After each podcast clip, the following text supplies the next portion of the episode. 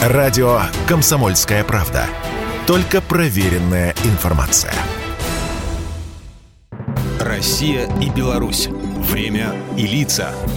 Здрасте, здесь Бунин. И сегодня вполне логично откатиться на 77 лет назад, в 1945 когда до победы в Великой войне оставалось несколько дней, а до последней стратегической операции Красной Армии всего лишь сутки.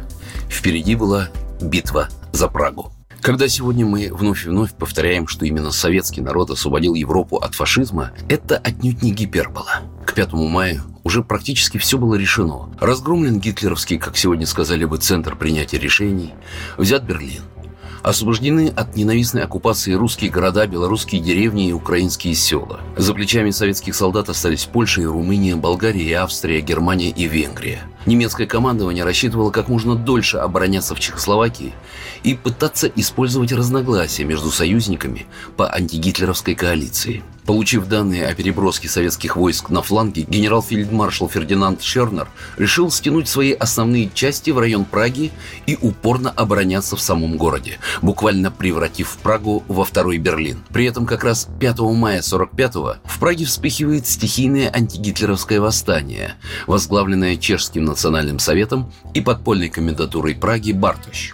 Несмотря на то, что Берлин уже капитулировал, а Гитлер был мертв, немцы продолжают вести упорные бои. Узнав о восстании, Шернер начинает срочную переброску подкреплений в город. По радио звучит обращение восставших к жителям города. «Прожане, мы зовем вас в бой за Прагу, за честь и свободу народа, будем сражаться». В городе возводят более полутора тысяч баррикад. А в этот момент нашим, до столицы Чехословакии, было почти две сотни километров, а американцам около 80. Вопрос из стратегического становится политическим, и командующий войсками Первого Украинского фронта Иван Конев бросает передовые части вперед. Уже утром 6-го, сломив сопротивление эсэсовцев, наши части вступают в город. Они захватывают немецкий аэродром, берут под контроль мосты через Вталву и, прорвавшись в центр Праги, рассекают германскую группировку. В Берлине уже подписана капитуляция, но войска вермахта продолжают обороняться. Им терять нечего. И у них остается надежда на снисхождение, если, задержав советские войска,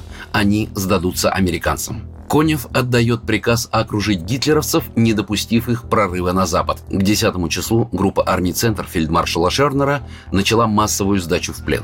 Только в ходе пражской операции мы потеряли почти 12 тысяч солдат. Они остались там, в Европе. Но мы все помним. Потому что никто не забыт и ничто не забыто, даже если время рвет нас изнутри на части. Программа произведена по заказу телерадиовещательной организации Союзного государства. Россия и Беларусь. Время и лица.